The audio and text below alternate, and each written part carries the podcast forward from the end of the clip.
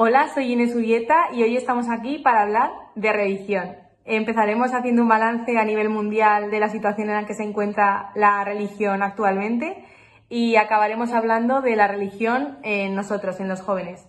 Así que nada, coge tu silla que empezamos.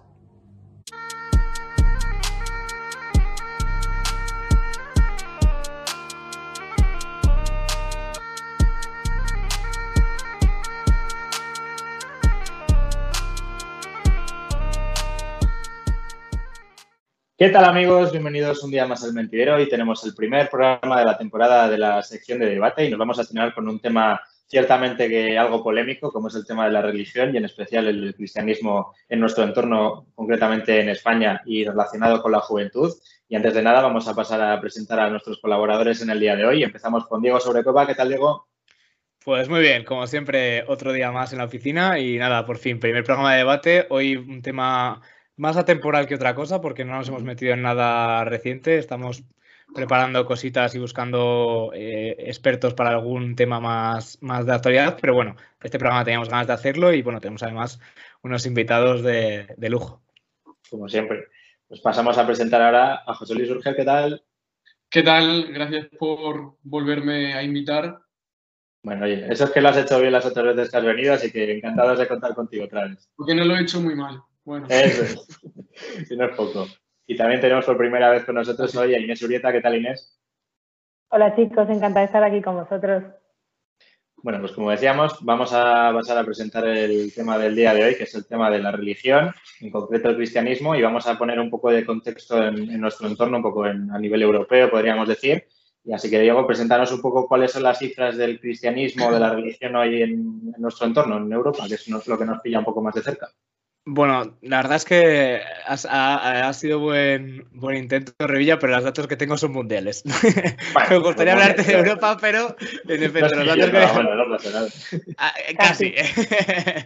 bueno, a ver, estos datos eh, que voy a dar, eh, la verdad es que no os voy a engañar. Son, es, un, es, un es unas proyecciones de, que, se han, que se han extraído de, de un estudio de Pew Research.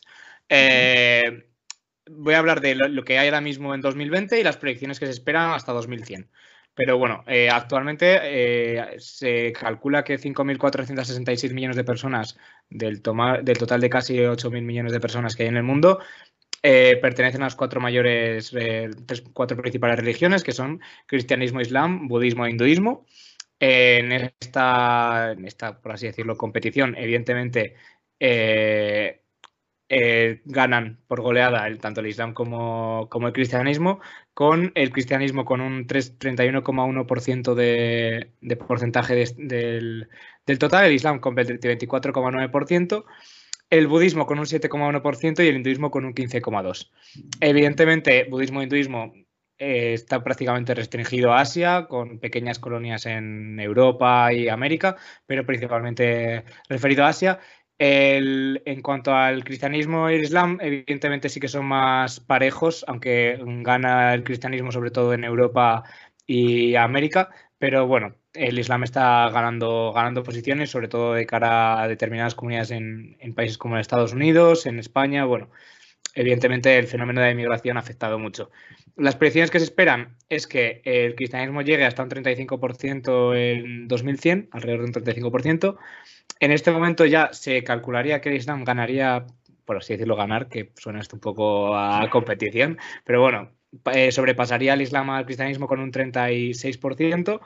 Y el budismo y el hinduismo rebajarían un poco, el, budismo bajaría hasta un 5,2, recordemos que venía de un 7, de un 7,1 a un 5,2, y el hinduismo se mantiene más o menos desde un 15,2 a un 15,3, o sea, mantendría, más o menos lo mismo. ¿Qué queremos decir con esto? Básicamente, a conclusión de estos números que acabo de estar contando. El cristianismo, evidentemente, es una religión que, aunque está en, batiéndose en retirada en eh, antiguos eh, feudos, como podían ser en Europa o, en Estados Unidos, pero está creciendo muchísimo en países en, vías de desarrollo, como puede ser en, toda Latinoamérica, en países de África y en algunos países de, Asia. Con el Islam no se está batiendo en, retirada porque está todavía en, un crecimiento y eh, se está yendo sobre todo a, países, está conquistando, por así decirlo, a raíz de, la inmigración, está acercándose a posiciones en, tanto en Europa como en, como en América. Así que con estos datos que estamos comentando, no sé qué pensáis vosotros con respecto a esta retirada, sobre todo del cristianismo. A mí uno de los datos que me llamaba la atención, y ahora os doy paso a José Luis Inés, es que eh, donde más crecía el cristianismo en Europa es precisamente en, la Europa del Este, que venía de, ser, eh, bueno, pues eh, son países soviéticos al final, pero crece realmente porque hay una confrontación en las fronteras con, países musulmanes, ¿no? Parece que, parece que es ahí donde se desarrolla un poco esta, batalla de religiones que podríamos decir, por ejemplo, en países como Hungría, que son claramente países conservadores. No sé vosotros qué opináis. Si realmente eh, se fomenta la religión cristiana en estos países por hacer la, batalla a los países musulmanes o realmente porque hay una necesidad de creer en algo, porque parece que en los países como España, Francia, parece que la religión desaparece, yo creo que un poco por el avance de, puede ser de la ciencia, ¿no? También si queréis hablaremos luego de ello, porque la gente ya cree solo en lo que ve, lo tangible, ¿no? No sé qué opináis. Bueno, eh, sí, no, lo sé, no lo tengo nada claro, la verdad, eh, Revilla, si es por una cosa u otra de lo que has comentado, o tal vez incluso puedan ser por, por las dos, son lugares en los que siempre ha habido una tradición religiosa importante, católica, en, concreto, en algunos de los sitios como tú has dicho, y es cierto que en este momento también se está librando una batalla religiosa barra cultural con el Islam, pero no sé, tengo serias dudas de si es por, esto último, la verdad, no lo tengo, no sabría decirte. A ver, yo creo que afecta. Al fin y al cabo, eh, el tema de las fronteras que comentabas, creo que es un punto clave en todo esto que estamos comentando. Eh, pasa igual aquí en España, eh, lo echamos al tema del fútbol, rivalidades con, con ciudades vecinas, al fin y al cabo acaba pasando, ¿sabes? Entonces, pues quieras que no, yo creo que es un punto clave comentar esto. Bueno, otra, otra cosa que, no hemos comentado y que sí que esto nos hemos referido sobre todo al cristianismo como una religión, bueno, y también en este caso, como sabemos, tanto en el Islam como en el cristianismo, y sinceramente eh, eh, vamos a centrarnos sobre todo ahora mismo en estas religiones porque es lo que nos pide de cerca, porque tanto hinduismo como, como budismo, no sé si tiene facciones internas, pero evidentemente tanto el Islam como el cristianismo tienen sus propias facciones internas. Y realmente también está creciendo mucho el movimiento evangélico y, o sea, es decir, también están creciendo que no nos vamos a poner a profundizar en el crecimiento de las diferentes facciones dentro de cada religión, pero bueno, que eso también es una cuestión a, tener en cuenta, que ya no solo es que crezca, por así decirlo, el catolicismo, sino que está creciendo y disminuyendo también otro tipo de, corrientes como puede ser eh, los evangélicos o los, eh, los, los de Jehová, ¿cómo se llaman? Los, testigos de Jehová. Testigos de Jehová, esto. Y así que básicamente, evidentemente, lo que está diciendo Revilla, con, voy a abrir ya el melón este de la ciencia. ¿Por qué la gente está dejando de creer? Yo creo que primero deberíais de contar cada uno un poco quiénes sois y qué pensáis para que también los que los escuchantes, que me hace muchas gracias a esa palabra, los escuchantes sepan un poco en qué contexto cada uno cuenta eh, su, experiencia o de qué forma le afecta. ¿Quién quiere empezar? a ver, José, lo empezamos contigo. Mi caso concreto, particular, preguntaba Diego. Sí, sí, cada uno que, me gustaría que contaseis cada uno un poquito quiénes sois y qué pensáis, para, porque también para contextualizar un poco el ambiente en el que tú te puedes, porque puede ser que tú eh, seas el único de tus amigos que, que, cree o que no cree, o bueno, el contexto, yo por ejemplo, me, soy de, si quieres empiezo yo para que veáis lo que tal. Yo soy de colegio religioso, de familia relativamente religiosa y, he estado en contacto con el cristianismo, yo me tuve la, yo hice, evidentemente me bautizaron, eh, tuve una comunión y tuve la confirmación. O sea, yo he pasado mm, los siguientes en matrimonio ya. Entonces, o sea, llegaste a la confirmación. Yo llegué a la confirmación. Ay, esto no lo sabía, vale. Pero claro, yo me, eh, claro, yo me confirmé con 14 años. También me confirmé muy bastante, bastante joven. Entonces, evidentemente, yo como os digo, estuve hasta los 16 años en un colegio religioso, en las Teresianas en León. Entonces, Aunque mi colegio no era excesivamente de estos colegios de todas las mañanas misa o de rezar, había de hecho un punto bastante más crítico dentro del colegio. Se, se, crea, se, generaba un poco de clima de debate en las clases de religión, no era lo mítico, yo tengo amigos que eran de, de llegar, Padre Nuestro por la mañana, eh, luego bajar a la capilla, en mi colegio no se llevaba eso, pero bueno, teníamos también ceremonias y vivíamos la cuaresma y el miércoles de ceniza y todo, todo junto. ¿Y os obligaban a ir a clase de religión? Eh, sí, no. ¿O había es opción decir, para no ir? Eh, no había opción como tal para no ir, pero yo creo recordar que había alguna compañera que como que, se, que esa hora no la hacía, pero por, por petición, o sea, pero no era una opción tampoco como en los públicos de te vas a medidas de atención educativa o no, no, era, una, era sencillamente porque un, un, caso concreto, que tampoco la echaron del colegio, ¿sabes? Era simplemente que los padres no querían y ya está.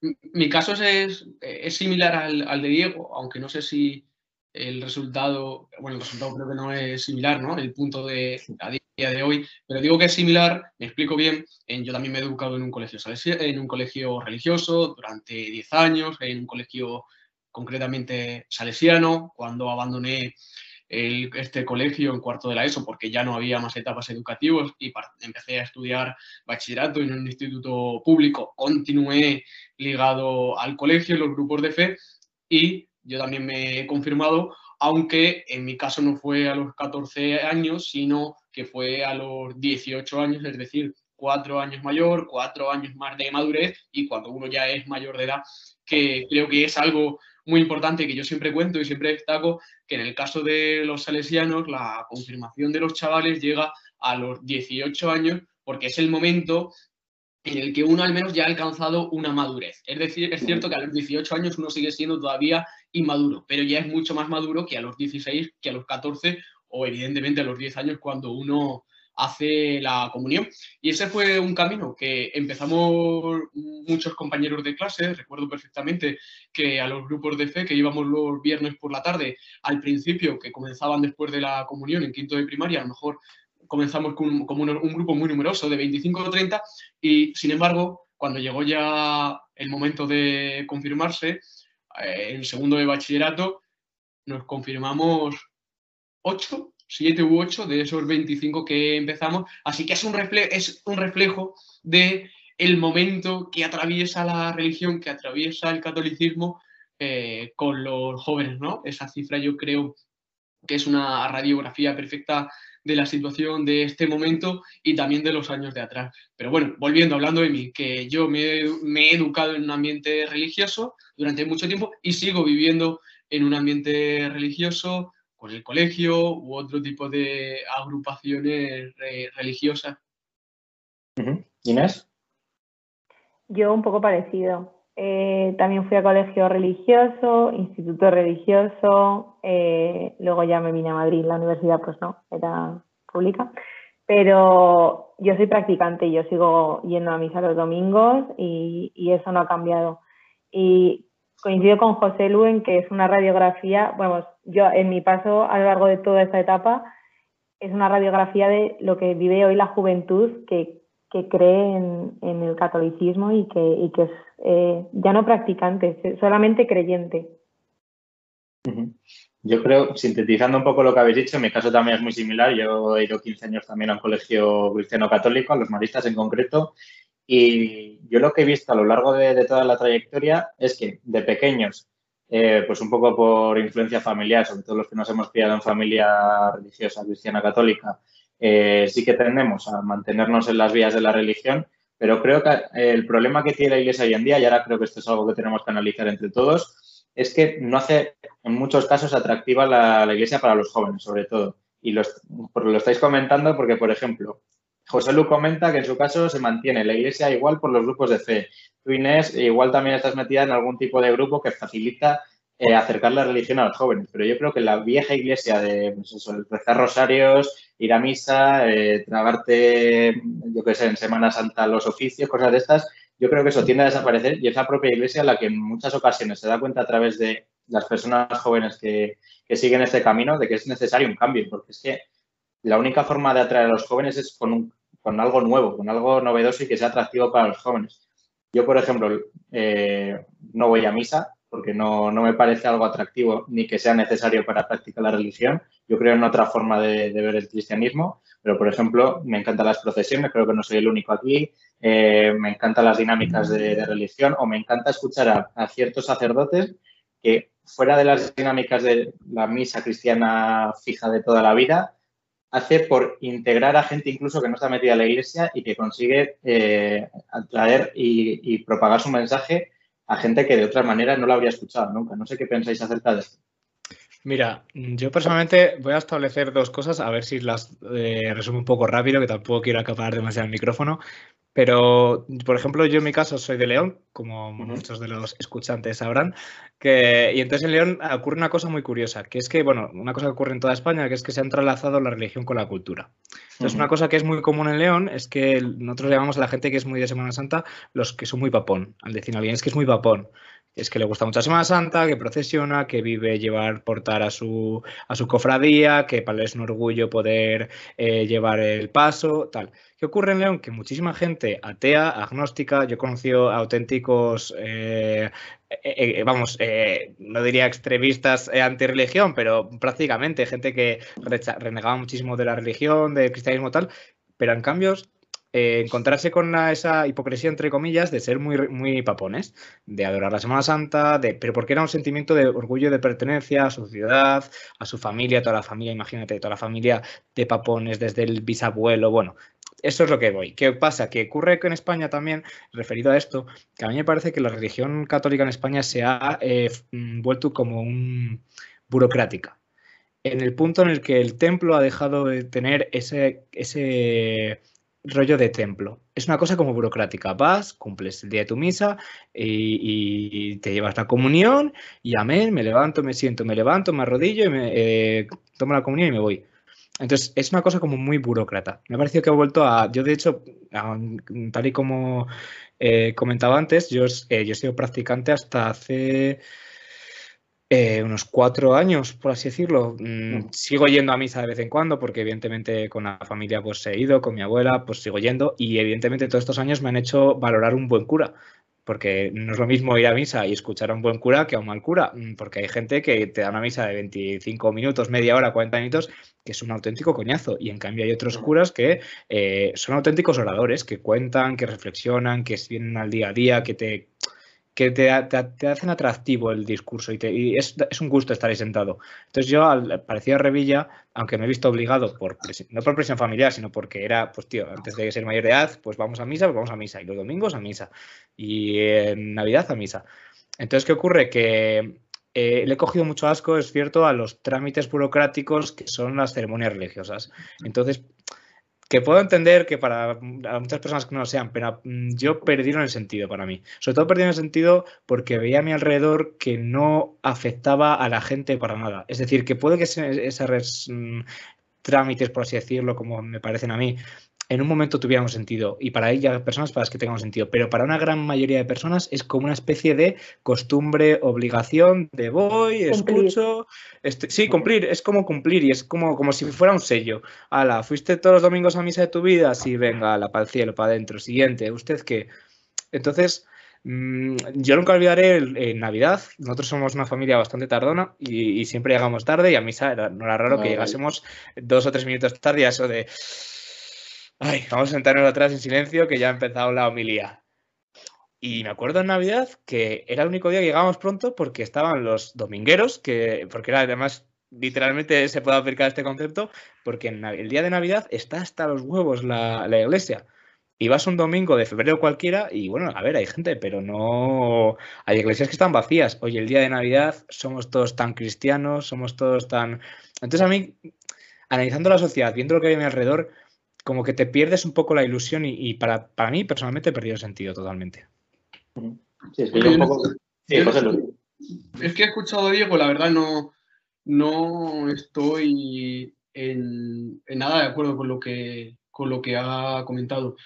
Para empezar, mm, uno puede participar en la vida religiosa, en este caso hablamos de la religión católica, que es la que yo conozco por lo que hemos comentado antes de que yo practico, no solo acudiendo a misa. Sin duda acudir a misa es lo más importante, pero hay conozco a, mucha gente que es religiosa y que no va todos los domingos a misa y que participa de otra forma, como pueden ser grupos de, hablaba antes Revilla de las cofradías y la Semana Santa, ¿no? Que en el caso de Andalucía, yo soy de, de Úbeda, de Jaén, las cofradías de Semana Santa eh, son un grupo muy, muy, muy importante, es decir, eh, trascienden de lo religioso y eso también a lo mejor es importante eh, comentarlo, trascienden de, lo religioso, van a lo social, a lo cultural, y esto también que comento está relacionado con lo que decía Diego de la hipocresía. Bueno, yo no sé, lo he pensado muchas veces, no sé si es hipócrita o no es hipócrita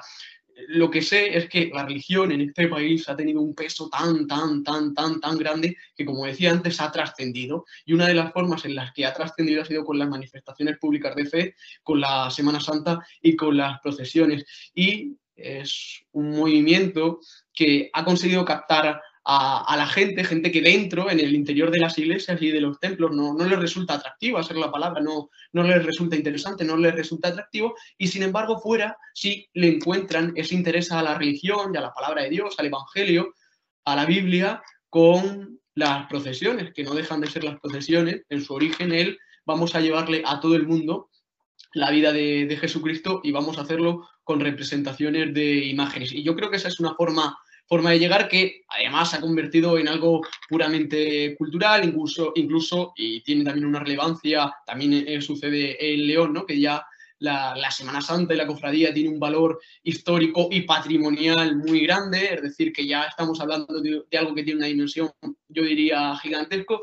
¿Es hipócrita? ¿No es hipócrita? Bueno, mm, no lo sé si es hipócrita o no es hipócrita. Yo respeto y acepto que haya gente que quiera vivir la religión o que quieran vivir simplemente eh, acercándose a las cofradías. En cuanto a la celebración de la Eucaristía, que tú decías que era algo burocrático, no sé si, si es algo burocrático, pero al final es que, repito, no deja de ser el elemento central y el elemento más importante, la celebración de la Eucaristía.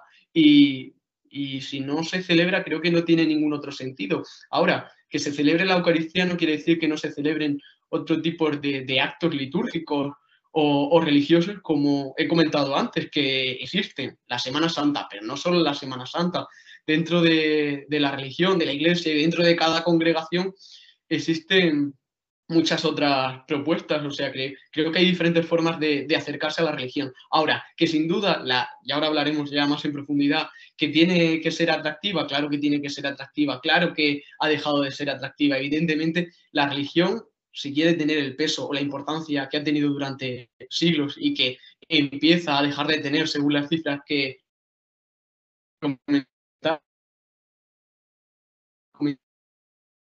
el programa tiene que cambiar algo, tiene, evidentemente algo tiene que cambiar, tienen que abrirse las iglesias, tal vez las iglesias han estado cerradas durante mucho tiempo y eso no tiene sentido, tiene que adaptarse a los nuevos formatos, a, a una vida de, hoy en día, al 2021, y esa es la gran asignatura pendiente de la Iglesia. Pero si hay una institución, si hay un sitio donde los cambios son muy, muy, muy, muy lentos, esa es la religión y esa es la Iglesia católica. Ahora bien, saliendo de esto, hay que cambiar. Yo creo que evidentemente tiene que cambiar, tiene que acercarse a la gente, tiene que resultar eh, ser atractiva, que a día de hoy no lo es. A ver, voy a eh, sacar la espada ya. no, con, lo referido a la hipocresía, yo, yo por ejemplo soy agnóstico, que no, tiene, que no es lo mismo que ateo, vamos a aclarar estos dos conceptos. Ateo es que, que estás seguro, por así decirlo, que no existe nada más allá. Agnósticos somos más cobardes, que es como hay Dios, puede. Entonces, ni, ni, digo que sí, ni digo que no. ¿Por qué? Yo también porque esto no es un pensamiento de por, chulería ni por nada, es una cuestión de yo soy agnóstico por coherencia conmigo mismo. Y con lo que me refería de, la burocratización de la religión es que para mucha gente es ¿por qué es católico? Pues porque mis padres sean católicos y mis abuelos sean católicos, entonces yo soy católico y la mayoría, yo conozco mucha gente que te va de cristiana y tal, y no es practicante, pero ya no solo es que no sea practicante, sino que sinceramente, hablando luego con esas personas, no estoy muy seguro si de verdad son católicos porque creen, o sea, han tenido ese diálogo interior espiritual de, vale, yo tal, tal, creo esto, o por una cuestión de imposición, como yo que soy de León, ¿por qué? Porque nací en León y soy de León. permíteme, que, permíteme que, puntualice eh, lo que estás comentando. Sí, pero es que eso creo que entra dentro de, de, la normalidad, ¿no? De en mi casa me han enseñado una cosa, pues yo lo he aprendido y lo desarrollo, pero sucede con la religión como sucede con el fútbol. La mayoría de mis amigos son... Claro, pero es que la religión no es el fútbol. Ah, sí, evidentemente. Claro.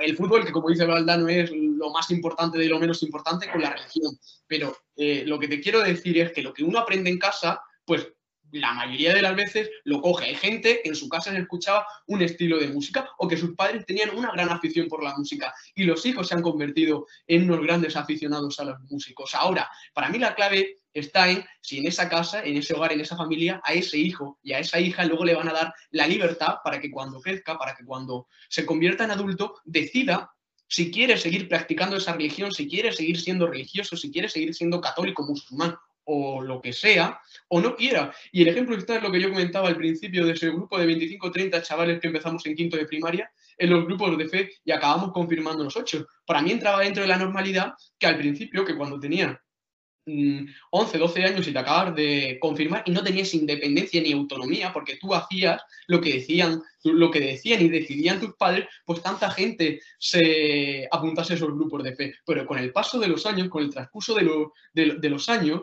eh, esos chavales empezaron a, crecer, a dejar de ser niños, a convertirse en preadolescentes, en adolescentes, hasta llegar a ser adultos, y en ese camino mucha gente se quedó fuera porque tuvo la libertad de, dejarse, de quedarse fuera. Y que haya gente que no nos quedamos fuera, eh, no es ni bueno ni malo que fuese porque en un momento en nuestro hogar eh, llegásemos a una religión, a practicar una religión por nuestra familia, por nuestros padres, por nuestro hogar. Creo que entra dentro de lo normal. Seguro tal vez hay casos, pero también estoy convencido de que serán minoritarios.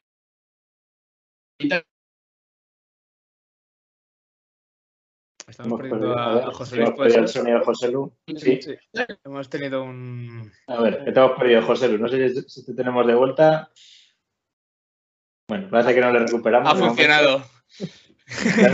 La has escapado, la has escapado. Bueno, yo creo que un poco en la línea que, estaba comentando José Lu, yo creo que precisamente esto que comentaba es un reflejo de, la transición que hemos vivido en la sociedad española también en los últimos años, ¿no? De una generación, como puede ser la de nuestros padres o la de nuestros abuelos, que nadie se planteaba prácticamente no ser cristiano católico por una imposición política, vamos a decirlo, porque esto es así, porque se en otra época, ya no solo con el franquismo, sino por la España que vivíamos antes, era una España analfabeta y que estaba asociada sí o sí a la religión, en este caso, cristiana católica. No, no estoy llamando analfabetos a los cristianos católicos, sino es que es la idiosincrasia de nuestro país. En otros países habrá pasado con otra religión. En la, actualidad, yo creo que ahora sí que se nos ha dado la, oportunidad de elegir y es precisamente lo que, nos ha, lo que le ha pasado a la generación un poco también de nuestros padres, ¿no? que se ha criado en esta transición y en la que ahora sí que se nos permite a todos elegir y si queremos seguir adelante con la, con la religión, pues seguir adelante. Creo que también esto es un reflejo de la antigua religión que han vivido nuestros padres y nuestros abuelos, de voy a misa y ya voy a misa, yo soy una buenísima persona y ahora ya creo que la religión ya no se ciñe solo a eso, sino que intenta eh, hacer atractiva la religión y en este caso el, catolicismo para atraer a la gente por su propio mensaje, no para, para que se le quite los pecados ni para este tipo de cosas. Yo creo que ya la religión ha cumplido su, labor de limpieza de, espíritu y ahora eh, tiene que intentar ser otra cosa. Precisamente yo creo que puede incluso asociarse al ocio, como en, alguno de vuestros casos, ¿no?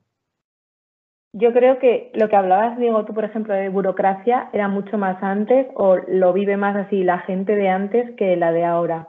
Porque para, por lo menos para mí, eh, ser creyente es muy difícil. O sea, hoy en día es muy difícil. O sea, yo lo hablo con mis amigas que hay muchas que son creyentes, pero practicante casi solo yo.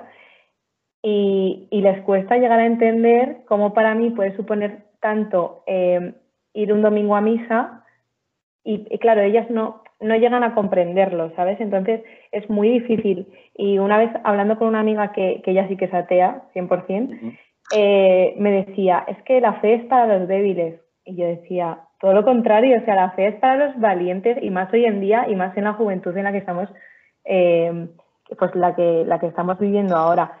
Y con respecto a la, a la fe, yo creo que la fe es de cada uno. O sea, la religión es de cada uno. Yo no vivo la religión igual que la vive Javi ni igual que la vive José Lu. O sea, eso depende mucho de tus vivencias, de lo que has visto en casa. También conozco a gente que sus padres ni, no, lo han llevado nunca a misa. Eh, un amigo mío, sus padres nunca han ido con él a misa, ni sus abuelos, y él era la persona que me acompañaba a mí a misa aquí, en Madrid, ¿sabes? Y, y eso yo creo que no tiene absolutamente, eh, obviamente tu familia, si, si te ha impuesto una serie de, de, cosas desde pequeño, pues quieras que no, al final eso te acaba em, eh, influenciando, pero eh, también hay gente que, que, ha elegido la fe sin, sin tener esa base familiar. Sí, a veces lo bonito también de la fe es que, bueno, en muchos casos en los que ha habido una imposición severa de religión en casa, han acabado odiando la religión, aborreciéndola, incluso yendo contra ella, y también se puede dar el caso contrario, ¿no? De gente que no ha pisado nunca una iglesia, no conoce el mensaje, no conoce la idiosincrasia de la misma y al final se acerca a ella y la conoce y le gusta. Pero yo creo que esto es algo que también tiene su parte positiva. Sí, a ver, mm, esto, vamos a ver, yo tengo un profesor de filosofía, de hecho, en el colegio religioso, que nos decía una cosa. Nos decía, hay dos opciones. Él era más parte profesor de filosofía, era pues mm, eh, evidentemente creyente, y nos decía, hablando del tema de religión, lo que nos decía él es que hay dos opciones cuando tú pasas de la edad de ser infantil a ser adulto. Eh, en esa preadolescencia eh, tú tienes dos opciones con todo, o blanco o negro, es decir, tú coges cualquier cosa que te hayan enseñado y vas con ello o contra ello. No hay más posiciones. Si a ti de pequeño te obligan a comer en casa eh, lentejas porque no te gustan las lentejas, igual cuando llegues a tu piso y cuando tengas tu hijo no le vas a dar lentejas jamás. Porque dirás, es que estoy hasta las narices de las lentejas. Entonces pasa con todo, con el cristianismo, con la música, con todo. Evidentemente, eh, ¿por qué decides? Yo, por ejemplo, hay muchas cosas de mis padres que he ido a favor, por así decirlo, he seguido la corriente porque me, han parecido, y otras cosas que, que en dirección contraria. Con mis hermanos, yo tengo dos hermanas, no somos iguales exactamente. No hay ha habido cosas en las que nos hemos ido en la misma dirección y otras en, dirección contraria. ¿Qué ocurre con esto? Que, lo que a lo que yo os voy también es que yo entiendo que también depende muchísimo, que es lo que comentábamos antes, del el guía que te encuentres. Porque, tal y como os decía, yo, a pesar de ser ahora mismo agnóstico, dentro de mi grupo de colegio, de tal, era de los pocos que iba a misa. O sea, se me refiero, a, lo que os voy es que yo, y con volviendo un poquito al tema de la hipocresía y tal, yo no soy nadie para juzgar la fe de cada uno ni cómo la vive, y yo no sé si esa gente luego en su casa. A ver, yo, yo antes de a la cama rezaba. El cuatro esquitas tengo en mi cama y un padre nuestro, y tal. O sea, vamos a ver, o sea. Eh, a lo que os voy es que yo la religión está muy presente en mi vida. Eh, nunca la he tampoco aborrecido, nunca he ido tampoco en dirección contraria. Ha sido, evidentemente, yo de hecho me arrepiento de haberme confirmado porque como decíamos antes José Luis, tenía 14 años, era muy tal, y fue un poco... Eh... llevar todos los compañeros de clase, tu padre y tu madre también casi de hecho, porque no es en principio nada malo. No, y, mi familia religiosa también, pues bueno, mi hermana lo había hecho ya, eh, de hecho yo me confirmé antes que mi hermana de edad, porque a mí me pasó una cosa curiosa, que es que yo, de hecho, la, la catequesis de confirmación eran como, no sé si me equivoco, eran como tres años, una cosa así.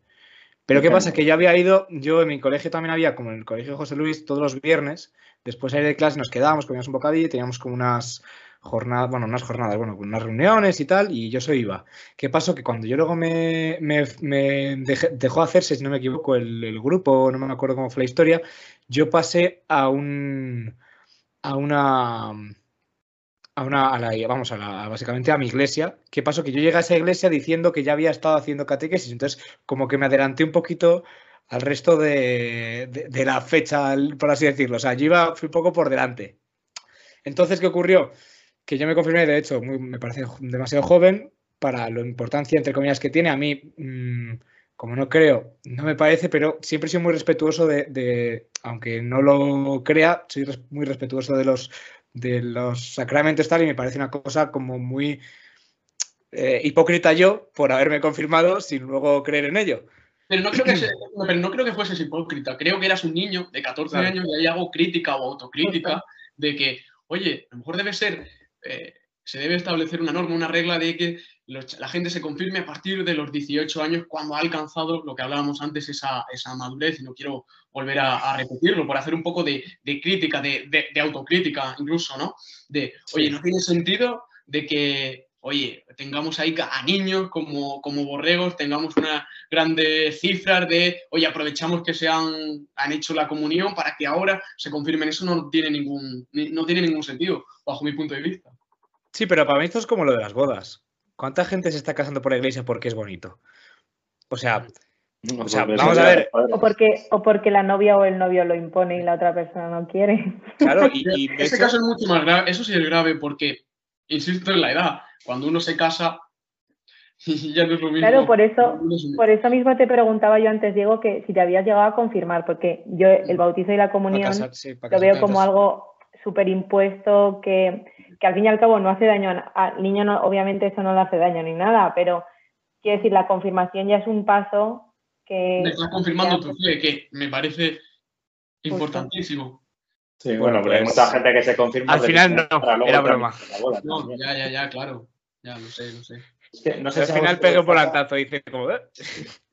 Yo no sé si a vosotros pasa también que lo que comentaba antes Inés, ¿no? que cada uno vive la religión a su manera y yo, por lo menos personalmente, yo he creado mi propia evolución de, de, lo que es la religión en sí. Yo, eh, por ejemplo, ir a misa no, no me llama la atención, o sea, con fechas contadas pero yo sí que tengo mis conversaciones internas con lo que yo creo que es la idea de Dios, que ese también es otro tema que podríamos abrir, de cuál es la idea de Dios para cada persona, o creo que ciertas personas eh, las tengo ligadas a Dios cuando ya no están aquí, o puedo comunicarme con ellas a través de Dios. Es que ya cada uno abre sus propias vías de la religión.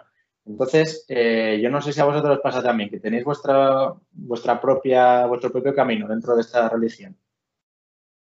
Totalmente. o sea, yo, Mm, no, dale, José Lu, dale, dale. No, dale tú, que yo he hablado más, creo. no, que yo totalmente de acuerdo. O sea, eh, partiendo de la base de que la religión eh, pues es de cada uno, luego cada uno la, la ejerce y la practica como, como, como puede y como, como él le sale, ¿sabes? Porque yo, por ejemplo, em, eh, la dinámica de la iglesia como institución actualmente, no estoy absolutamente nada de acuerdo con muchas de las cosas supongo que a mucha gente le pasará, pero eso tampoco tiene que perturbar ni tachar ni manchar lo que es la fe o la religión, porque muchas veces se acaba asociando una cosa con la otra y ahí está el problema, en esa línea entre lo que es la religión y lo que es la iglesia como institución. No sé si lo veis vosotros también así. Yo creo, a mí lo que me pasa es que lo que no me gusta de la iglesia es el concepto antiguo de iglesia en cuanto a lo que eran las imposiciones para controlar a la gente, que está claro la iglesia ha servido para controlar a la gente en muchas etapas de la historia, o yo qué sé, o que me obliguen a comer pescado en Semana Santa, son cosas que a día de hoy, desde mi mentalidad, no las acabo de entender. Pero sí que me parece que los remanentes buenos de la iglesia, como puede ser la propia espiritualidad de la persona, es, algo bueno que ha quedado dentro de, la, de la sociedad actual, que cada persona luego ya lo vive a su manera, porque yo creo que hay mucha gente que, por ejemplo, puede ser judía, puede ser musulmana, puede ser cristiana, y al final acaban convergiendo en, la misma idea de Dios, porque se, se, eliminan todas las imposiciones que tiene cada, cada iglesia, que al final es lo que crea más una imagen de iglesia, y al final acaban creyendo las mismas cosas, comunicándose con su Dios de la misma manera, o creyendo que, que la religión le va a servir para las mismas cosas. José Lu, te hemos cortado antes, venga. Eso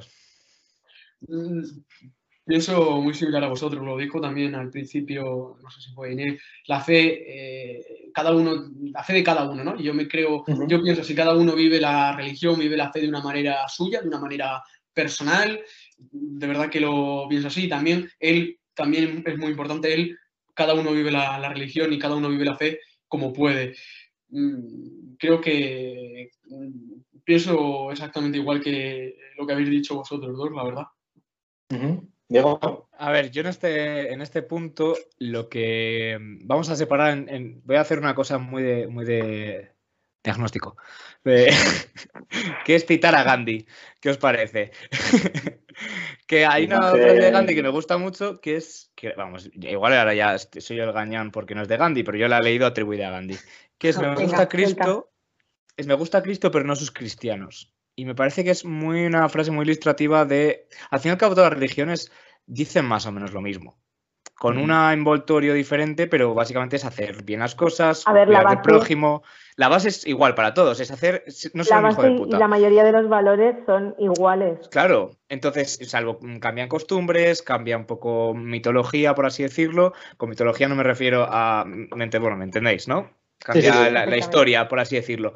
Entonces, yo, por ejemplo, he tenido muchos, porque claro, yo, al igual que a día de hoy, hablo mucho. Entonces, siempre he sido muy preguntón. Sí.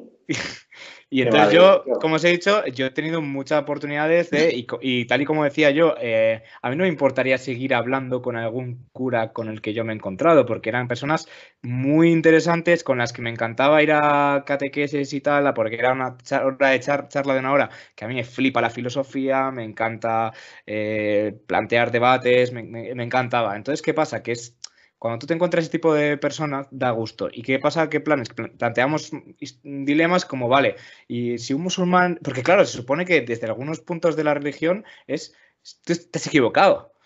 Es que te has equivocado, es que el cielo es del Dios, es de Jehová, no es de Dios, o es de Alá y no es de Dios, o es de, mm, yo qué sé, Buda. Entonces, lo que él decía es que, vamos, si me parece lo más lógico, que es, es una cosa más bien común. Es decir, no puedes juzgar a nadie por, porque evidentemente también por el hecho de tú, si tú naces en una eh, remota aldea de Vietnam o en un pueblo muy tradicional japonés, no vas a ser cristiano a priori. O sea, las probabilidades son muy, muy, muy, muy jugar en tu contra, totalmente. Entonces, mientras tú cumplas con todo esto, me parece que yo, y volviendo un poco ya para hacer un poco de retrospectiva a lo que decía antes Revilla, ya no es solo la religión, sino que creo que determinadas cosas, como puede ser la ley, como puede ser la filosofía, como puede ser el progreso, por así decirlo, han sustituido ese mandato que hacía falta antes de no robes, no mates, no hagas no sé qué. Ese, ese ojo vigilante ha desaparecido entre comillas. Entonces, para mucha gente eso es lo que. O sea, han perdido al, al, inquisidor. Se les ha escapado el inquisidor y ya, como ya no hace falta, eh, ya, ¿qué más da? Bueno, hay inquisidores nuevos también dentro de la sociedad. Por supuesto, por supuesto. Yo creo que ese papel siempre lo va a jugar alguien. por supuesto, pero. Eh, ¿Sabes qué pasa con la religión? Que huele, huele. Yede. O sea, yo, el problema, eh, el otro día no sé qué veía, hablan de Pedro Sánchez, creo que era. No, voy a meterme mucho en política, ¿eh? Pero hablan de Pedro Sánchez o de. No me acuerdo si era de Pedro Sánchez o de quién era. Hablan de. Oh, hemos perdido. Mira, José Luis ha sido decir a Pedro Sánchez. Ha sido mencionado de José Luis. Uno y no más, ¿eh? Ah, Bienvenido, milagro. Que, que, lo que lo que estaba diciendo. Hablan del rey, creo que era. Era de Pedro Sánchez y el rey o una historia así. ¿Y qué pasa con cualquier institución que se mantenga demasiado tiempo en el, o sea, demasiado tiempo? Es como el agua. Si el agua corre, es decir, si se sustituye un agua por otra, el agua está limpia. El momento en el que el agua se estanca, empieza a oler. Y empieza a acumular toda la mierda. Y esa mierda no se cambia. ¿Qué pasa? Con las religiones, como decía antes José Luis, no cambian a suficiente celeridad como se está exigiendo los últimos años. Entonces, ¿qué ocurre? Que, que huele que huele, porque la mierda, aunque cayó, y, por supuesto que corre, y, eh, lo que digo yo siempre, que es una frase, hace falta que la gente se muera, pero es, cierto, o sea, hace falta que, la gente se renueve la sangre de la iglesia, hace falta que llegue gente nueva. Yo conozco un cura joven que tiene treinta y pico años, de la edad de mis primos, del pueblo de toda la vida. Oye, es un tío, una pasada, hablar con él, eh, un tío súper culto, súper interesante, que intenta traer mucho esta religión a los jóvenes, tal. Pero ¿qué pasa? Que es que la mayoría de los curas en muchas iglesias son, sobre todo vete a pueblos y tal, es el cura de, sacristía oscura de que te parece que va a echarte la misa en latín. Es que dices tú, ostras, que como me descuides, se da la vuelta, en vez de mirar a los feligreses, mira a, como se hacía antiguamente, de mirar al, a Cristo y darle la espalda y, y rezar en latín. Y dices tú, es que no quiero estar una hora sentado ahí así. Entonces, creo que si se pierde la altura moral y la altura de debate que, que tiene que tener una religión y se pierde el estilo de templo de... Porque los templos de Jesús era de venir a sentarse a hablar. No era de, de ven, eh, haz el procedimiento y ala, para tu casa. Entonces yo creo que, tiene que... Por ahí es por donde yo recuperaría. Una, de una forma tiene que ser como algo más agradable. Y es que yo creo que el problema de la iglesia, que creo que lo habéis comentado antes, es la propia institución de la iglesia, no las personas que conforman la iglesia muchas veces. Porque ya dejando aparte el tema de la edad, yo conozco a mi propio camino de religión que os comentaba antes, a mí muchas veces me lo han inspirado o curas mayores o curas jóvenes, ¿no? Mm, escuchando sermones en la propia iglesia de, decir, mira, si no quieres venir a misa, no, no vengas, pero tú yo estaré contento con que tú creas a tu manera y con que tú desarrolles tu personalidad en relación con la iglesia de tu propia manera. Yo creo que eso es lo bonito, ¿no? Que las personas que conforman la iglesia tengan puntos de discrepancia con la propia institución de la Iglesia, que yo creo que es lo que realmente está podrido y que se ha intentado cambiar muchas veces y cuando llegó el Papa Nuevo se creía que iba a cambiar todo y aquí todo sigue igual, por mucho que llegue con ideas políticas diferentes, que luego si queréis hablaremos de ello. Hay, hay demasiadas cosas que cambiar y poco interés en cambiarlo dentro de lo que es el conglomerado de la Iglesia como, como ente social. Yo no creo que haya poco interés en cambiarlo. A ver, sí. Me refiero dentro de, las altas esferas. Claro, eso, es, ahí está. Porque yo, por ejemplo, em, lo que hablabas de los curas eh, que incitan a ir a, ir a misa, pero porque yo, por ejemplo, cuando llegué a Madrid, me costó mucho encontrar una iglesia a la que me apeteciera ir a misa. Y no ser eh, por cumplir, sino porque a mí me saliera y me apetecía un domingo ir a misa porque me salía ir a misa. Y hasta que lo encontré me costó muchísimo. Eso sí, desde que lo encontré, vamos, mm, yo todos los domingos ahí, si no me, si no me voy, eh, allí estoy. Y eso, es, y eso es la clave, o sea, encontrar a una persona o encontrar tu camino dentro de, de, esto de lo que hablábamos de la religión. y a veces es muy difícil, a veces nos lo ponen muy difícil. Desde luego. Yo, si queréis, vamos a sacar un tema que le teníamos en cartera, porque antes de, de hacer los programas, aunque no lo creáis, nos lo preparamos, especialmente Diego, en este caso, que es el que, el que más ha estado ahí dándole El rojo, el rojo peligroso. El rojo peligroso ha sido el que se ha informado más sobre la iglesia, curiosamente. Ah, ese es Mario, ese es Mario. Este que le echamos de menos. Un saludo a Mario. Dios le tenga en su gloria, nunca mejor dicho.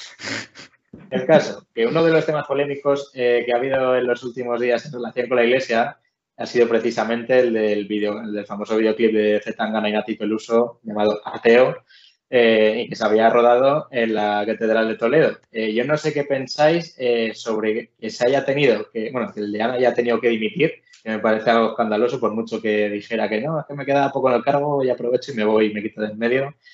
Creo que esto crea más polémica todavía y ya, bueno, creo que el, el culmen de todo esto ha sido que luego hayan hecho purificación de la iglesia, que nos decía Inés antes que han estado rezando rosarios fuera y como fuera el demonio, fuera el demonio, yo creo que precisamente si algo puede hacer atractiva la religión es acercarse a lo mainstream, por así decirlo, y vale que igual eh, ponerse a bailar dentro de una iglesia bachata de cierta forma no sea lo más puritano, por así decirlo, del mundo. Yo creo que es que... Mira, pero te digo una cosa, pero José Luis, o sea, eh, Revilla, ¿y por qué no? O sea, que no digo que se tenga que volver las iglesias sí, la salsa, pero ha dejado de ser el templo del pueblo. es, el, es, el, templo de, la, de, la, iglesia católica, no, del, no del pueblo. O sea, es que son sitios en los que que no, que no apetece ir, que es que es lo que dice Inés. Yo entiendo que no te pongas a montar ahí de repente una discoteca y pongas reggaetón a las 4 de la mañana, pero eh, para mí ha perdido el, eh, totalmente el, sentido este, este, hasta este punto ya las iglesias. No apetece acercarse a una iglesia. Ponte que es que habrá gente que la apetecerá ir a ver la iglesia de la Catedral de Toledo, igual ni la conocían, pues, no sé por qué, porque es preciosa, la debería conocer todo el mundo, pero es que igual hay gente que ha visto el videoclip y dice, pues me apetece ir a ver esto. Igual. Obviamente. Pues descubre obras de arte. para el turismo. Claro. yo, Inés, eh, te doy la palabra. A ver, eh, yo creo que por un lado está la parte de acercar la iglesia, eh, pues lo que decía, digo, pues con el mainstream, pues Zetangana, Nati Peluso, pero tampoco me sorprende que la gente se haya llevado las manos a la cabeza, porque a ver, eh, mm, la gente que dijo, ok, ya que se grabara ese videoclip, solo hacía falta meter en, en, Google Nati Peluso y estaba claro lo que iba a pasar, o sea, no, no, sorprendió a nadie.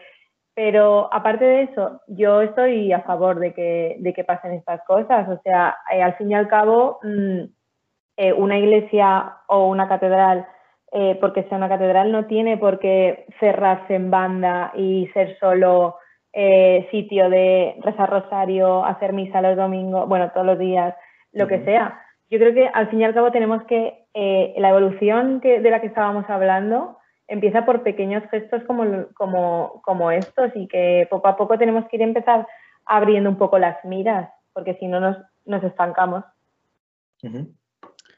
Bueno, y que, pues bueno, habla tal José Luis que, que yo hablo. Vale. No, yo iba a decir sobre la polémica del videoclip de Nati Peluso y C. Tangana.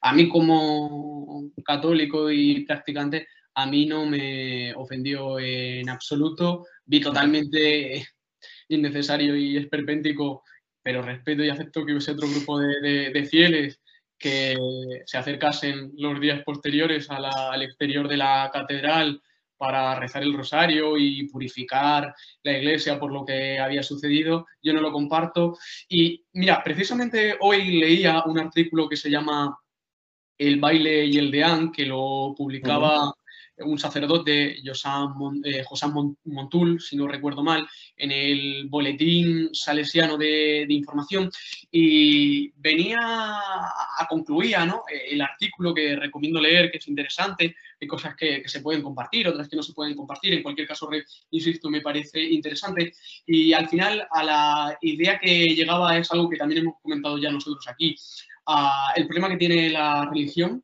la iglesia con la cultura, y él afirmaba que hay que dialogar con la cultura y que no es un problema tanto de, escándalo, la polémica de la que hablamos, sino de, cultura. Y porque era realmente sencillo para el DEAN que autorizó eh, la grabación de ese videoclip conocer Algo mediante, a Zetangana y a Nati Peluso porque son dos personajes, digo, utilizo la palabra personaje en el buen sentido de, de la música que son muy, muy, muy conocidos, que tienen miles y millones de reproducciones, que son famosos, que son casi continuamente actualidad por los trabajos que han realizado, que salen en las noticias, por los lanzamientos, por los premios que reciben. Es decir, no eran dos personas que estaban comenzando en esto de la música, que era muy fácil saber quiénes son y eso nos, nos lleva a la conclusión que ya hemos comentado nosotros en este programa, que hay un problema muy grande, ¿no? Que la iglesia está desconectada de los jóvenes y de una parte de la sociedad, no solo de los jóvenes, porque era muy fácil saber quiénes eran Zetangana y Nati Peluso y si pedían permiso, si la productora del, del trabajo pidió permiso para grabar en la catedral, era sencillo poder imaginarse qué es lo que se iba a grabar ahí dentro, cuál era el estilo de música y cómo serían los bailes, porque hay un problema cultural y de conexión social a día de hoy muy grande y lleva a capítulos, a, episodios que a mí me parecen tristes, como el que sucedió hace unas semanas en la Catedral de Toledo, que la gente se indignó porque se grabó este videoclip, pero es cierto que hay otras iglesias, otras catedrales que también vemos imágenes que a lo mejor no corresponden con el más estricto comportamiento de la religiosidad, que se han convertido en meros museos, que están llenos, atestados de, turistas, que sacan el móvil, que hacen fotografías, que suben historias para arriba, para abajo y que no guardan el respeto que es debido para un lugar de culto en el que mucha gente va a hablar con Dios, en el que mucha gente va a, a vivir simplemente su fe. Y no vemos que haya también católicos y creyentes que vayan a las puertas de estas iglesias a purificarlas porque día tras día se convierten en grandes espacios que aglutinan a centenares o a miles de personas que van por ir como podrían ir a cualquier otro sitio porque están de paso, porque están haciendo turismo. Yo es que en relación con lo que comentabas, yo creo que, no creo que, aparte de que existe esa desconexión que has mencionado, yo creo que eh, los que han autorizado eso eran plenamente conscientes de lo que se iba a hacer ahí, porque 15.000 euros le soltaron para grabar ahí. Entonces, eh, llámame perro. Entonces, de ignorancia yo creo que no había nada. Por lo menos alguien, igual que el DEAN, el máximo responsable, no tenía ni idea, pero estoy seguro de que alguien de los que estaban ahí involucrados sabía perfectamente lo que se podía hacer ahí. Otra cosa, en relación con esto. Ah, es verdad. Luego, dentro del... Ahora acabo, de En relación con el si, veis algún análisis del propio vídeo, hay muchas referencias a, símbolos cristianos, que por ejemplo sale Nati Peluso, eh, pues bueno, eh, sujetando la cabeza de Zetangana, y hay referencias eh, simbólicas a, la propia religión, y en ningún momento creo que se hace ningún tipo de burla, no se intenta ofender a la religión católica, creo que incluso se intenta hacer una especie de homenaje aprovechando el escenario en el que se está, en el que se está grabando. Y ya por último, en relación también con lo que comentaba José Lu, yo he visto en, mi provincia hundirse iglesias por, por porque ciertas personas no quisieron autorizar que una iglesia se desacralizara o no se desacralizara y se dedicase a otro fin. Yo creo que es más triste eso que realmente eh, decir, pues mira, esta iglesia si no se usa, prefiero que se caiga y que no se convierta en otra cosa. Porque en Palencia, por ejemplo, tenemos una iglesia en Becerril de Campos que recomiendo visitarla, pues bueno, se hundió y con el paso de los años han decidido sacar un proyecto adelante y la han convertido en un centro de interpretación astronómico que es una maravilla verlo. En el País Vasco hay muchas iglesias que están desacralizadas y se han convertido en centros de ocio que da gusto entrar. por lo menos en, algo. en mi ciudad ha ocurrido exactamente igual. Una iglesia que estaba a punto de, de derrumbarse, de derruirse, que la iglesia no quería asumir la diócesis, el reconstruirla, el, sí, el reconstruirla, el restaurarla, el llevar a cabo esa obra, una obra de gran envergadura. Fueron los vecinos los que se movilizaron. A día de hoy es un sitio maravilloso, se ha convertido en un gran centro cultural, es una iglesia ya desacralizada y que la iglesia abandonó el templo. Y si hoy en día está en pie es gracias a los vecinos del barrio que lucharon porque no, porque no se convirtiese en escombros. Sí, pues por suerte, por desgracia, yo creo que hay muchos casos de eso. No sé, bueno, Diego, te dejo, te dejo la palabra, que te hemos sí, sí. Tengo ganas aquí yo de pelea. Que no, a ver, lo que yo lo que vengo a decir es que también es que a, mí una cosa que me molesta mucho es la iglesia eh, actual por las propiedades que tiene. Es decir, la iglesia que, o sea, para mí que la iglesia mmm, continúe manteniendo determinados tipos de propiedades me parece un insulto. Me parece un insulto ¿por qué? Porque se les, durante años se les concedieron unos privilegios que actualmente en un país presuntamente laico, que no somos un país laico, porque no somos un país laico, lo siento mucho. Es que no lo somos, pero... Es un hecho, o sea, de, desde el punto, de, desde el momento en el que... Bueno, bueno, dejarme la, la locución, ¿eh? Pero desde el momento en el que instituciones militares, instituciones eh, públicas como la policía tienen un patrón, eh, las festividades se hacen en, en, en, función de calendario religioso, eh, las ayudas que recibe la iglesia, que ya lo sé que me vendréis con tal, pero me refiero sobre todo, por ejemplo, para la, restauración de templos se, se, destinan muchas ayudas, que no me parece una mala decisión, pero luego en muchas ocasiones se explota exclusivamente por el, por el obispado o por, el, o por la iglesia. Es como, a ver, ¿por qué el dinero público se destina? Que no me parece mal, porque eh, de alguna forma se está garantizando la cultura, porque como decíamos antes, estaba muy entrelazada la cultura con la religión, pero evidentemente que tengan estas propiedades y cuando no les interesa las dejen morir y cuando les interesa las exploten económicamente, es, me parece, como os digo, de alguna forma eh, un insulto. Y de hecho, las últimas reformas es que el catas, o sea, las, iglesias no pagaban IBI. De hecho, no sé si sabéis, os acordáis un programa de de no sé si fue la sexta, que hicieron que había gente que había instituido sus casas como eh, templos religiosos para no pagar el IBI de, la casa. ¿Y qué habían puesto? Habían puesto una zona de capilla, no sé qué, a la pues se ahorraban igual al año, yo qué sé, porque eran chalés y cosas así, 10.000 euros de, bueno, 10.000 euros de, al año no, pero ¿qué puede ser? ¿Qué puede ser? ¿2.000 euros de IBI o una cosa así al año? Hostia, a cambio de poner cuatro cruces y un poco de zona de altar. Entonces, a lo que os voy es, este país yo creo que tiene que, mmm, romper. Creo que la relación que tiene España con el catolicismo es tóxica, es una relación muy, muy tóxica y que tiene que romper para, por el bien de los dos, es como una pareja. Para que ambos florezcan, tiene que romper, porque están haciéndose daño continuamente y, yo, por ejemplo, estoy hasta las narices de ver noticias, de ver que. Ostras, ¿os acordáis la guerra que dio Rouco Varela?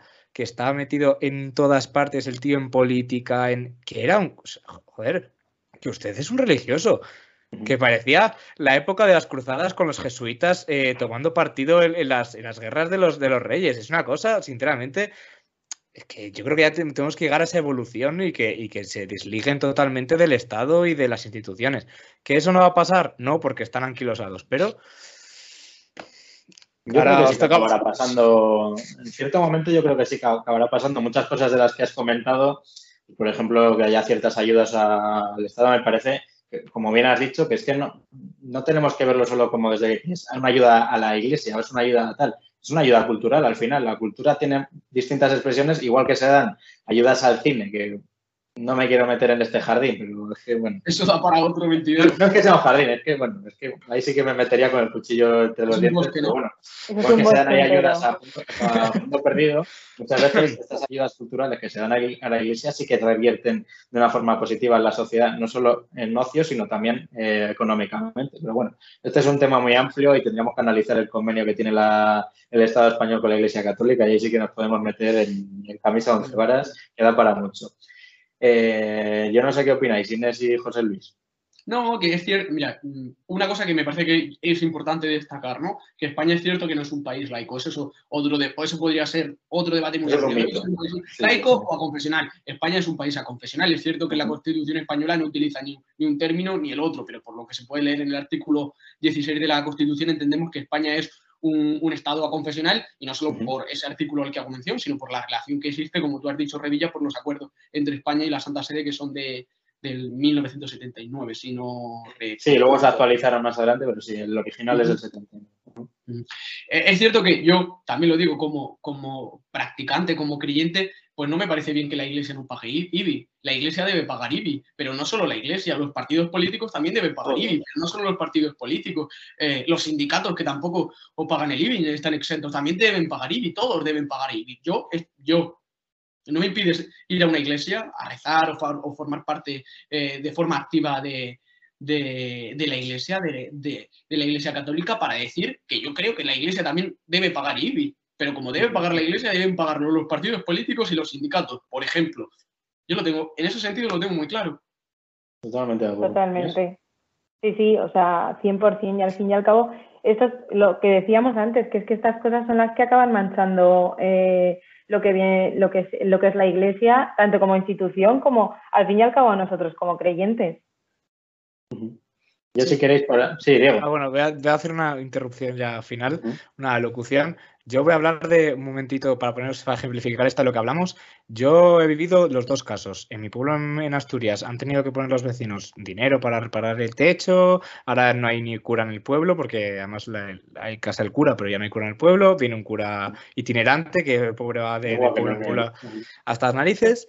Y en cambio, en León, León Ciudad, la iglesia posee dos seminarios. A falta de uno, dos.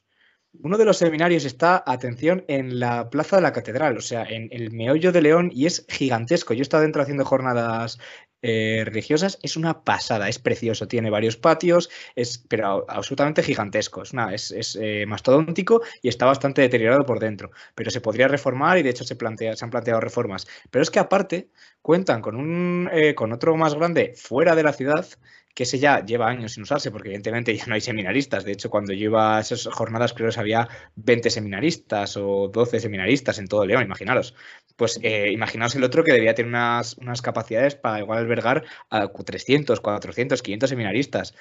O sea, son unos terrenos gigantescos, con unos edificios mastodónticos, que entiendo que en su día pudieron tener una utilidad, pero ¿cómo puedes permitir que unos, que unos pueblos pierdan sus iglesias o que tengan que andar los vecinos ahí contribuyendo, o bueno, que, lo pasen mal realmente, porque en muchos pueblos se pasa mal para, mantener bien buenas condiciones las iglesias y paralelamente tener propiedades eh, gigantescas en, ciudades y tal sin utilizar para nada o, me parece una surrealista es como hace falta un poco de, eh, la desamortización. Eh, macho, ojalá. O sea, No, yo, eso creo que no lo vamos a ver, pero creo que sí que va, se van a establecer mecanismos al final a través del Estado en los que se fuerce, eh, por decirlo de alguna manera, a que la Iglesia se desprenda de alguno de sus bienes precisamente o bien beneficiándolo fiscalmente si se destina a obra social, como dices tú, para, mira, vendes esto, pero te compensamos con esto. Yo creo que eso podría encaminarse desde, desde el punto de vista del Estado y más si el Estado no comulga con las ideas de la Iglesia Católica, que ya es el último melón que, creo que podemos abrir, que es el de la relación entre la Iglesia y, las opiniones políticas. Porque precisamente tú hablabas antes de, una persona como Rocco Varela, que es que, bueno, es el mayor activista de, cierto partido político que no queremos nombrar, pero es que eso es así. La Iglesia está vinculada a ciertos partidos políticos, bien sea por reminiscencia histórica o bien porque algunos creo que es otro gran problema, intentan adueñarse de, la Iglesia Católica y eso perjudica en muchas ocasiones al votante, en este caso de izquierdas, que se siente identificado con la Iglesia Católica y que en ciertas ocasiones, no sé si pensáis lo mismo que yo, puede verse incluso incómodo dentro del hábitat que se crea de la Iglesia porque parece que se siente expulsado porque, por la apropiación cultural, en este caso religiosa, de otros partidos. Sí, yo lo creo, lo, creo. Ninguna fuerza política debe apoderarse de la, de la religión eh, me entristece cuando veo que haya ciertos partidos políticos que, hablen en nombre de la religión, ningún partido político, ni ningún colectivo, ni nadie debe hablar en nombre de, toda una religión.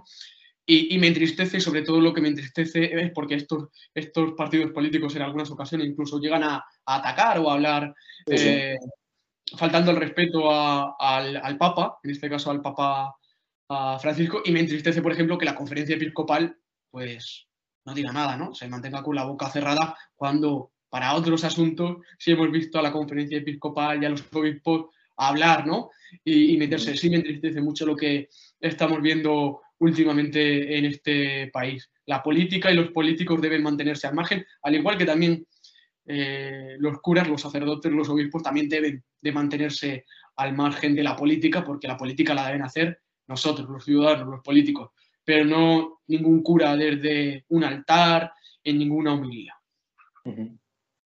Totalmente, o sea, tienen que ser cosas eh, absolutamente separadas porque eh, al fin y al cabo se envenenan la una a la otra y acaban eh, dando etiquetas que igual no tienen nada que ver porque mm, porque yo por ser de derechas o ser de izquierdas no puedo creer en Dios o puedo creer. O sea, es que eso es lo que comentábamos antes, que, que cada uno elige lo que, lo que quiere creer y en qué no quiere creer y porque yo sea de derechas no tengo por qué tener una creencia u otra. incluso, ya poniéndonos también en el otro papel, muchas veces desde la izquierda, eh, no sé si forzados por esta imposición de la derecha o esta apropiación cultural, también como que se hace a veces la batalla contraria, ¿no? Es decir, pues mira, si eres católico, que eres un ignorante o que no sé qué, yo creo que muchas veces es una batalla un poco forzada creada por los propios partidos políticos, por esta instrumentalización de la política. Diego. Pues mira, yo creo que ya es tarde, lo siento mucho, pero creo que desde la izquierda se ha rechazado totalmente a la, Iglesia y desde la derecha se ha acogido tanto que es, hay gente que es más papista que el Papa, literalmente, y, creo que llegamos bastante tarde a esa pelea. Creo que desde la propia religión, o sea, desde la propia mm, Iglesia se ha se ha, se ha arropado bastante eso, como decía antes José Luis, desde el obispado, desde instituciones, sobre todo alto clero, por así decirlo, se ha arropado mucho eso. Y, por último quería recomendar eh, que debe ser un poco pesado, pero está bastante bien, me lo, tengo yo pendiente, un libro que, está leyendo un amigo mío que se llama Los curas rojos que va de curas en la guerra civil española y un poco sus historias y, una forma también de demostrar que se piensa siempre que, lo, que la iglesia tiene, ha tenido, eh, tomó partido por el bando nacional y nada más fuera de la realidad, como cualquier otra institución que había en el momento, igual que la Guardia Civil, que hay que recordar que prácticamente 50-50 se dividieron unos para el bando nacional, vamos, como el resto de la sociedad, eh, no tomó partido y bueno, pues es interesante recordarlo siempre y que ojalá estuviera la religión fuera de, la política, pero como os digo, eh, llegamos un poco tarde a esa pelea y creo que ya se sería un debate. Creo que se llama los curas rojos. Eh, creo que se llama así, ¿eh? Ya os digo que lo estaba leyendo un amigo mío y me estuvo hablando un poco del libro, me pareció muy interesante porque me dijo que era un poco pesadillo, porque era, es un libro bastante es antiguo, pero bueno, antiguo, igual tiene 30 años, que tampoco está antiguo, pero bueno, que no es un libro escrito anteayer. Eh, y bueno, pues mm, debe ser bastante interesante y, y, nunca hay que olvidar pues, este tipo de episodios porque creo que la gente habla muy a la ligera de, este tipo de temas. Así que... Me, ha parecido súper oportuno que lo recuerdes, que en el franquismo hubo un grupo, un pequeño grupo también de, curas y de sacerdotes que se, que se opusieron al franquismo y de eso pues no, no solemos eh, escuchar y agradezco que lo hayas comentado tú y tomamos el yo. libro porque no, no, no, conozco el libro, no lo he leído. Bueno, pues con esta recomendación literaria y con esta reflexión acerca de la polarización de la sociedad en relación con, la religión. Vamos a cerrar este debate que yo creo que ha sido muy enriquecedor porque hemos conocido distintos puntos de vista. Creo que ha tenido cabida todo tipo de pensamientos y esto es precisamente lo que nos gusta hacer aquí en el mentidero. Así que solo me queda dar las gracias a Inés, a José Luis y a, Diego, que siempre está aquí con nosotros. nada, a vosotros, eh, desearos que os haya gustado el programa y como decimos cada día, coged vuestra silla y nos eh, vemos a inciso antes de que cortes. Perdonadme, perdonadme, pero es que he dicho mal el título, es Los curas comunistas. Bueno, los curas rojos también. Retomamos la recomendación literaria y muchas gracias de nuevo a todos, a los que estáis al otro lado de la pantalla y a los que habéis estado aquí con nosotros. Nos vemos a la próxima. Guarda vuestra silla. Hasta luego. Hasta luego. Adiós.